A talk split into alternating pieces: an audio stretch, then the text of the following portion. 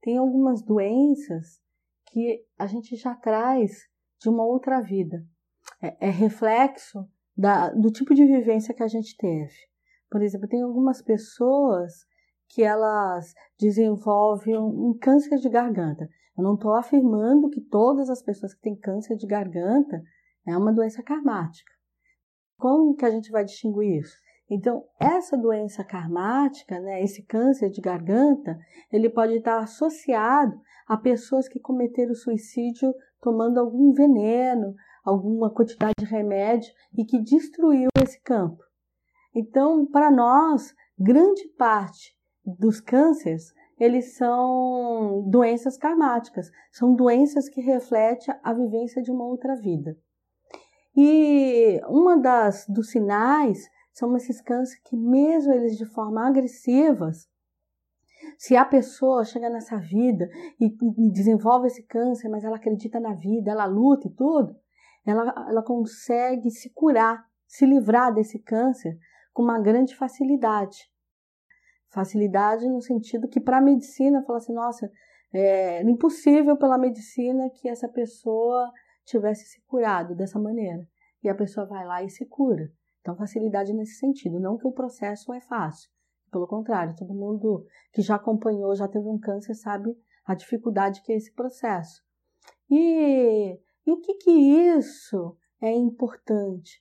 É importante para falar quem passa por esse processo e passa com louvor e se cura e reformula a vida, se transforma numa pessoa melhor, começa a ficar atento mais, a dar valor a, a nuances, sabe? A, ao sutil da vida, é, faz parte dessa evolução.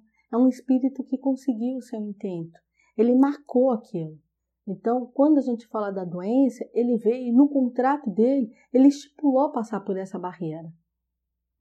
Então, se você está passando por alguma doença, ou tem alguém que tem alguma doença, não desista. Acredite. Eu gosto muito de uma fala da Cabocla Jurema. Ela diz assim: se está dentro de você, lhe pertence. Então, dome, tome conta, assuma, mostre que você é maior do que ele.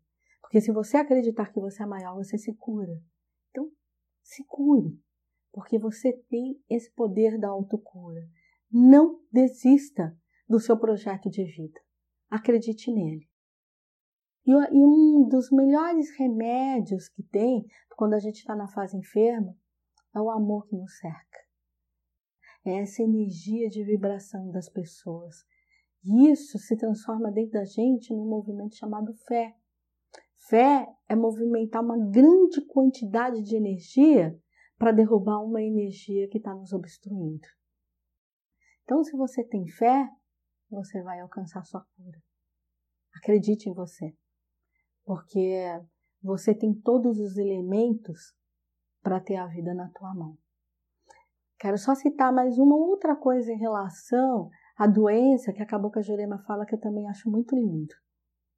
Ela diz assim: não goste de uma coisa que não gosta de você. Como é que eu posso gostar de um refrigerante se eu tomo esse refrigerante e depois passo mal? Então, o refrigerante não gosta de mim. Como é que eu vou tomar essa bebida, né? E achar que esse minuto de prazer amanhã vai me dar 24 horas de dor de cabeça e vai parar toda a minha vida? Então, não vale a pena. Faça parceria. Se alimente, beba com os alimentos que comporta dentro de você com aquilo que gosta de você.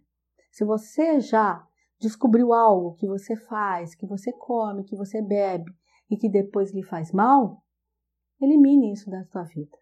Não existe necessidade de fazer parceria com coisas que não nos comportam. Tanto em alimento e serve isso para pessoas também. Não traga pessoas de energias que destroem o teu emocional, porque a, o câncer, as doenças karmáticas, elas são desencadeadas pelo emocional. Se a gente começa a adoecer o nosso emocional, é com certeza essas doenças vão vir. Tá certo? Eu desejo muita saúde, muita fé.